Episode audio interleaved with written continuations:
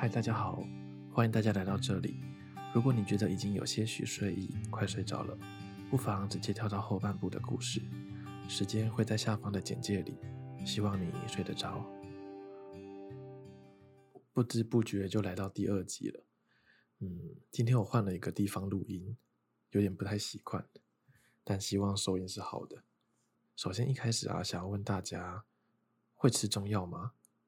我最近开始吃一些中药来调身体，但我有个困扰，就是每一次吃中药的时候啊，那个粉一定会洒出来，而且尤其是当擦完护唇膏的时候，那个有些一一点点的粉就会粘在嘴唇上面，觉得很痛苦，就要再拿卫生纸把它擦掉。不知道大家会不会有这个困扰？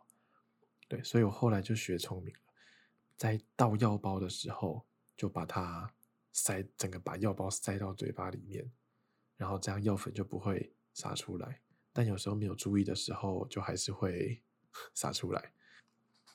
好，这周第二个要跟大家分享的是，呃，我之前大概一年前吧，买了一个罗技的花束，是型号是 G 三零四。对，那最近用的时候会觉得它左键有点卡卡的，那因为它的保固有两年，我就想说。看可不可以申请保固，就是看维修看看。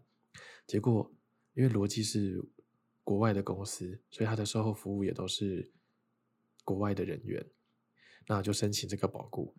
居然他直接寄了一个新的过来，而且旧的不用回收，我就觉得哇，好棒哦！等于是原本有一个堪用的滑鼠，又收到了一个全新的，莫名其妙就多了一个滑鼠，等于现在有两个一样的滑鼠，我就觉得。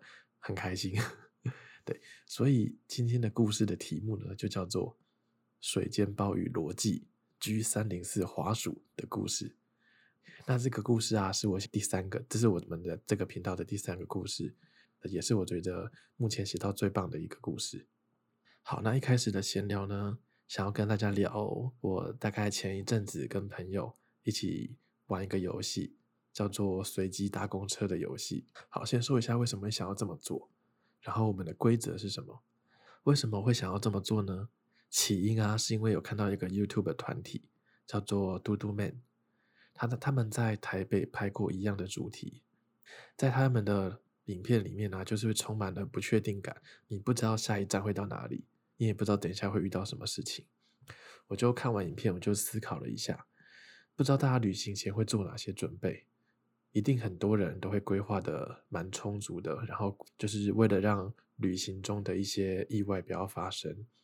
但我仔细的思考了一下，嗯，现在回想我自己之前出去玩的情况，其实蛮大一部分有印象的点，都是一些一开始意想不到的，而且甚至有些是当下发生你会觉得很错愕，然后其实当下是不开心的事情，但之后就可以。就可能变得在跟跟朋友闲聊中的一个蛮特别的回忆，而且会让你特别的印象深刻。所以我就想说，那就干脆来一趟充满未知的旅行，把不确定感塞满整个旅程，可能会蛮有意思的。对，我就找我朋友来试试看。那这个朋友居然会答应，我也蛮意外的。所以我们就在台中搭公车。那对，台中搭公车免费，所以我们这趟旅程可以节省很多的经费。对，这也是原因之一啦。好，那来讲一下规则的部分。首先，我准备了十六张的扑克牌，那每一张扑克牌上面都会有一个上车的方式。比方说，第一张牌就是跟着在公车站等公车的老奶奶，她上哪一台车，我们就上哪一台车。然后上车之后要跟着一个中年男子下车，等等的，类似这种的。那公车的方向，用猜拳来决定，然后我们要在每一站下车的地点，在那边玩一下。时间的话是早上的十点到下午的五点，那在这过程中都尽量不能用手机。对，好，那我朋友就追加了一个，他就说干脆就是在每一站下车的时候都要买一个小东西吃或者是喝。我觉得这个规则还蛮不错的，就让这个每个下车的地方都有个目的。好。然后起始站的部分是从我朋友的家的旁边，是台中的秋红谷，算是一个市区的地方。好，那就跟大家介绍一下我们这趟旅程发生了哪些趣事？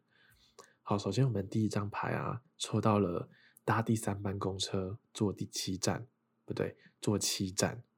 好，所以我们在秋红谷上车，然后在台中市议会下车。那这个方向呢，是我们猜拳决定的。诶，其实这个旅程我比较在我的一开始的预设里面啊，是希望可以跑到一些深山、荒郊野外，然后充满了森林、分多金的地方。结果一开始。我这个朋友他很想要在市区跑，不知道为什么。结果第一次猜拳我就猜输了，所以我们就往市区的方向打。第一个牌就是搭第三班车，坐第七站，就到了台中市议会，非常市区的一个地方。然后因为台中市议会那边就是一个公园嘛，旁边根本没有卖吃的，就走了大概一公里左右，去到一个家乐福，为了达成吃东西的目的嘛。结果我们就到家乐福去吃麦当劳。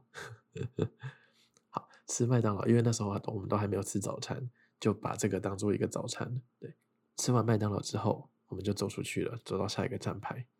走到下一个站牌的过程中，经过了一家五金行，就突然有一个想法，就干脆说，我们去五金行里面设定一个金额，我们设定五十块钱，要买一个礼物给对方，然后拍照给自己给各自的女朋友决定哪个比较好。输的那个人呢，就要再多支付五十块给另外一个人。对，我们就在那个五金行里面买东西。好，先跟大家讲他买给我什么好了。他买了一个办公桌，不对，办公椅的脚的那个替换的那个轮子。哎，超没用，完全不知道可以干嘛。好，然后我送给他一个早餐店。就是可能早餐店或者小吃店会有装酱料的那个红色的罐子，不知道这样讲大家会不会有有有画面？就是呃，可能是装甜辣酱的那种罐子，压一下它就会从上面出来。好，我们就送这个礼物给对方，然后呃，拍照女朋友决定的结果是一比一，我的女朋友觉得她的比较好，她的女朋友觉得我的这个比较好，然后我们后来又又问，那如果送给你，你要吗？那他们的答案是。意料中的一致，他们都说不要。对，送完之后呢，我们就猜拳，输的人要把这个东西拿在手上一整天，等于就是要拿着这个大公车。然后结果他就输了，是输的是他，所以他要拿着这个酱料罐一整天，然后再上公车搭公车。哎，我给我朋友一个绰号好了，不然一直说他。好，我决定叫我的朋友叫少爷，因为从我们是高中同学，他家那时候觉得他家蛮有钱的，所以我叫我都叫他大少爷。好，所以等一下呢，讲到少爷就等于是讲到这个朋友哦。好，所以这个少爷呢，他就拿着红色酱料罐进行了他一一整天的旅程。那这个酱料罐呢，我们还要想到一些好玩的事情，比方说拿着酱料罐去小吃店吃饭，老板会问你说：“哎，那你要加辣吗？”然后就把这个红色罐子举起来说：“不用，我自己带。”好，第二个是拿着这个红色酱料罐去买饮料，然后就跟他说：“我有自备环保杯，然后请用这个装。”但是我们都还我们都很孬啦，所以就没有做这件事情。好，那紧接着呢，就来到了抽第二张牌。第二张牌是跟一个阿嬷上车，然后跟一个阿嬷下车。那我们是在大墩大业路口上车，然后到了顶成品下车。呃，这个阿嬷搭很很很很多站哦，至少有二十站，等于是在市区的部分到了呃经贸园区那边。如果是台中人，应该就会知道。那刚好我家就在，我家就住在经贸园区附近，顶成平站下车。我在这趟旅程之前，我做梦都没有想到第二台车就会回到我家，所以我们就在这站就决定，好，那就回我家，直接在我家喝个水，然后。在这站还有发生一些好笑的事情，因为我家楼下有一家夹娃娃机店，然后少爷呢，他非常的爱夹娃娃，他只有他只要路过一个夹娃娃的店，没有进去，他就会浑身难受，他一定要进去绕一圈，然后通常呢，进去绕一圈会有八成会掏钱出来。我家楼下呢就有一家夹娃娃机的店，他就进去玩了一圈，然后就看到一个超巨大的龙虾，它是猴子龙虾，就是它。一个猴子，但是它是龙虾的龙虾的形状，然后那个玩偶超级大，大概是要怎么讲？呃，大概是四十到五十公分的大玩偶，然后他就居然花了大概五十块、六十块就把它夹出来了。因为那个玩偶太大了，那个夹娃娃机取物的那个洞拿不出来。我们为了把它那个娃娃拿出来，还不小心把人家的挡板弄弄弄破了。对，而且在我家楼下，因为那时候超级紧张。对，然后真的很担心，就是会被监视器画面贴在夹娃娃机店上面。对，然后后来应该是没有了，那个厂主也没有联系我。好，那。他就说啊，去人家家里怎么可不带？怎么可以不带东西呢？就把那个玩偶带去我家了。然后我们就在我们家休息了一下，喝个水，就来到了第三站。那第三站的牌是跟着前一个人上车，然后跟着他下车。那我们在后庄仔这一站上车，然后到了贸易三村下车。那这站就比较没有发生什么事情，我们就在这旁边买个饮料，继续上车。那这个人他好像坐了两三站。就下车了，应该是懒得走路。好，那第四张牌是搭第一班公车，如果车上有位置的话，坐三站；如果没有位置的话，就坐九站。我们就在贸易三村上车，然后在龙善寺下车。那呃，上面有位置，但是我们决定，我们觉得坐三站的话，根本就在同个地方绕嘛，因为它的。站牌跟站牌的距离间蛮近的，我们就决定干脆坐九站。那在龙善寺这边下车呢，刚好对面就是一个叫做伊莎贝尔观光工厂的地方，里面就是卖一些烘焙的东西。然后它其实观光工厂蛮小间的，但会有一些亲子互动的游戏，所以如果有小朋友的话，蛮推荐的。大概可以花花个半小时在这边，在这边绕一下。然后我们就两个大男生就到这边，然后去玩那些小孩子的游戏，因为要买东西试吃嘛，要要要买东西嘛，就发现有试吃，我们就干脆去试吃。好，那第五张牌是上第一台车，如果觉得这个车很舒服的话，就搭两站；如果觉得很热的话，就要搭七站。对，那我们就上了这台公车，然后记得没错，应该是搭七站，但其实它没有很舒服。对，那我们从龙山市。龙善寺上车，然后在头张下车。好，头张这个地方呢，它的对面又是一家家乐福，那它附近也都没有卖，也没有什么卖吃的东西，所以我们又到了另外一间家乐福。所以我觉得今天根根本就是家乐福之旅。在家乐福呢，我们又玩了一个游戏，就是要买东西给对方吃，因为那时候大概已经下午三点还两点了，而且这个规定是五十元以内，然后对方一定要吃完。好，那先说我买了什么给他好了啊。我们还有一些规定，就是不能买一整条的吐司，太过分了。然后也不能买水果，要剥皮的也都不行，因为比较麻烦。好，我就买了一个切好的西瓜给他，结果他买了一包梅子，一包梅子，而且不是那种脆脆的哦，是那种干掉白白的，然后很咸很酸的那种梅子。我们就坐在美食街。看着我痛苦的一包一口一口把梅子吃完，唉，然后为了吃那个梅子，我还配了很多他的西瓜，比较比较舒服一点，用那个西瓜的水分来稀释梅子的咸。那在这边就差不多这样。然后第六张牌呢是抽牌抽到数字多少就打几站。那我们这时候协议了一件事情，因为一直在同个地方绕圈圈，所以下一次下一张牌的数字加十，那就从。头张这边上车，到了清泉里。清泉里这边呢，就接近台中清水那边了。清水的话就是海线，已经快接近大海了。那在清泉里这边呢，我们吃了一个路边的小面店，是麻酱面。我们点了麻酱面、馄饨汤，还有烫青菜一起吃。然后这个路边的小面店其实蛮好吃的，但就是很 local、很在地。然后那个阿嬷，因为那时候下午三点嘛，他就店里又没有客人，只有我们。他端过来的时候。网络上有一些梗图，就是好说美味的东西，阿嬷的手指一定都要在里面。结果那个阿嬷端馄饨汤过来的时候，我就看到她的那个拇指就这样端碗，那个拇指就有点碰到汤，接近无限接近泡在里面了，顿时有些反胃。可是他的麻酱面跟烫青菜都还蛮好吃的。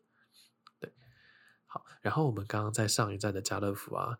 在家乐福里面有一个打地鼠的机器，只是它是青蛙打青蛙机，它是免费的。然后我们就决定比赛赢的人可以直接选择下一次搭公车的方式。那个少爷打青蛙获胜了，所以他因为他很想回市区，所以他选择再往回搭公车搭十站。所以我们就从清泉里到大明国小。这个时候呢，已经接近四点半了吧？我们就在大明国小那个附近操场的游乐设施玩了一下，就是有一些平衡木啊什么的，然后买了一个呃菠萝面包，但是里面有有冰心的菠萝面包。吃完也接近五点了，对，那因为真的太累了，因为除了搭公车之外，我们都是用走路的方式，这一天大概走了大概两万步左右，哎，没有那么多，大概是一万八千步左右。所以我就真的太累了，最后直接叫 Uber 回他家，可是其实蛮便宜的，大概两百多块而已。所以我觉得这一趟旅程从早上十点到晚上五点，虽然没有我想象中的到荒郊野外那种地方，可是其实这种随机性我还蛮喜欢的。对，大家也可以考虑看看。那最后做了一些检讨，我觉得如果要玩的话，每一张卡片中写的战术啊，应该要多一点。因为市区的公车很密集，如果写三站五站，一下要下车，但可能你过的地方没有很远，那些景色都可能都大同小异。对，第二个是，其实我们没有完全按照规定去走，因为有些时候就是你会觉得这样子明显是比较好的，所以应该可以设计一个处罚的桥段，就是如果进行这个处罚，就可以小小的、适度的违反一下当初定的规则，大概是这样子。对，我还蛮，其实还蛮。推荐大家用这个方式去玩的，对，就充满随机性、充满未知性的旅程，我觉得很有趣。好，分享完了，那我们就进入故事的部分喽。今天的故事题目是《水煎包与罗技 G 三零四滑鼠的故事》。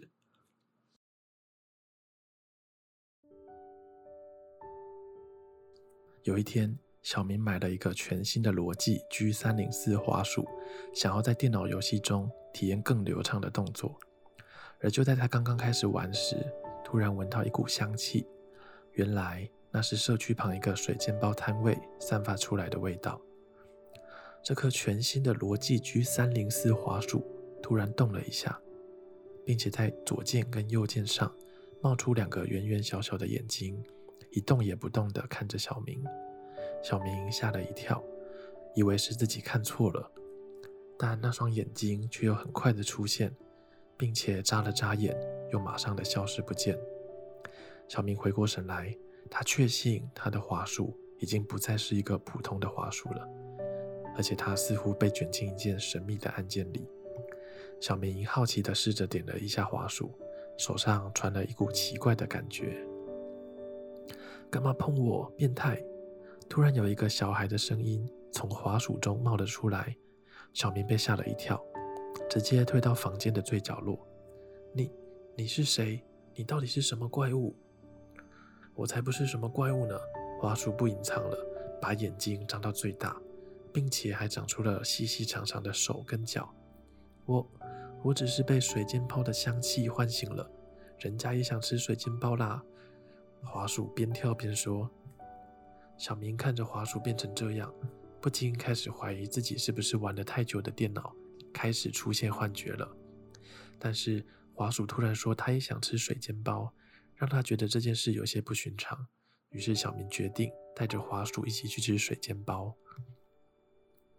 那我要怎么带你出门呢？小明看着华叔说道：“你这样子走在路上会吓到别人吧？”华叔想了想。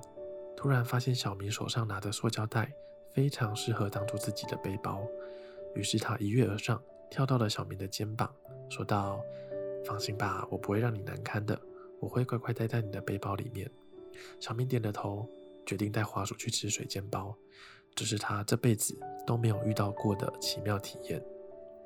于是就这样，滑鼠在小明的塑胶袋里舒服地坐着。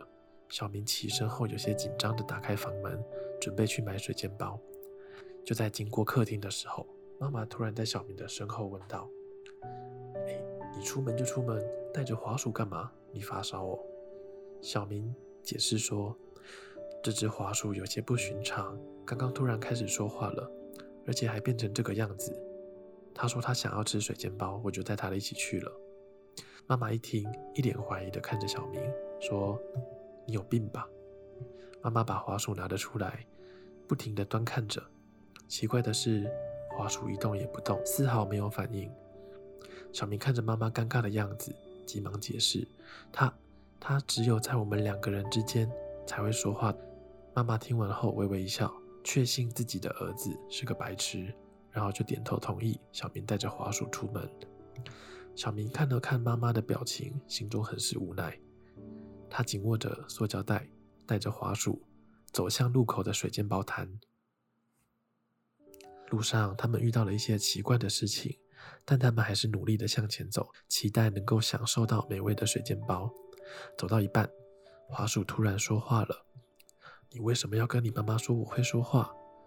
我被知道了会很麻烦呢，我有可能会被抓进实验室，再也出不来呢。”滑鼠带着些微的怒气说道。小明急忙道歉：“对不起，我没有想到后果会这么严重。”不过你还是太奇妙了，我真的想不出有什么东西可以跟你相比，而且你还这么帅，真的是没有其他的滑鼠比你还要好看了。滑鼠听完这些粗糙的恭维后，很是受用，扑哧一笑，继续跟着小明往前走，准备享受美味的水煎包。呼，小明松了口气。他们走着走着，来到了水煎包的摊位面前，却突然的发现。摊位旁边的马路上有一个袋子不停的晃动着，而且还发出了微弱的声响，像是有什么东西在里面挣扎着想要逃出来一样。于是小明好奇的走了过去，想要看看袋子里装的是什么。原来袋子中居然装着一个罗技 G512 红轴键盘。小明拿起了红轴键盘，感到有些诧异。这个键盘的外观看起来很简洁。但手感却十分出色，按下去的触感很明快。他翻过键盘，发现底部印有一个神秘的符号，不知道是什么意思。突然，罗技 G512 红轴键盘上的 LED 灯开始闪烁，显示出一行行神秘的密码，让小明陷入了深深的沉思之中。我我认识他，他是我小时候住在隔壁邻居的大哥哥键盘。滑鼠在小明肩膀上说道：“那他的键盘怎么会在这里？而且他看起来不像你一样有手有脚会说话。”哎，小明问滑鼠：“也许是他想要给你留下什么讯息，请你帮他完成一些事情。”滑鼠说：“对，这些代码我好像似曾相识，让我仔细的想一想。”于是滑鼠捂着头，皱着眉头，仔细回想。小明则是在一旁等待。就在这时候，躺在地板的键盘突然发出一声轻微的“哔”，引起他们的注意。滑鼠和小明跑到键盘旁边，只见荧幕上出现了一段神秘的代码。滑鼠看了看代码，终于恍然大悟地说出了一个结论：键盘大哥哥被入侵了。滑鼠急忙地拉着小明的手，说道：“水煎包，快去买水煎包！这种病毒只有水煎包可以治好。”于是，小明急急忙忙地跑到水煎包的摊位前，抢了一个水煎包。小明看着抢来的水煎包，竟然一个受不了，直接把它撕开，将热腾腾的馅料送到自己的口中。在吃的同时，算他还有点良心，他也将饼皮盖在键盘上面，尽力的将所有的饼皮盖住。突然，键盘发出了一声嗡嗡嗡的声音，并开始发出奇怪的光芒。真真是好吃的水煎包啊！键盘的上方出现了两只圆滚滚的大眼睛，相较于滑鼠的来说，大上了大概三倍左右。同时，键盘的两侧以及底部也长出了手还有脚，同样都是圆圆胖胖的。这个水煎包真是美味绝伦啊！如此的松软，入口即化，还有那香喷喷的猪肉馅料，真是太棒了。于是乎，键盘跟滑鼠都停下手中的动作，全心投入地享受这个美味的水煎包。突然间，小明发现周围的人都开始变得疯狂起来，手舞足蹈，口中不停念着“水煎包，水煎包”，像是中了邪一样，他被吓得不知所措。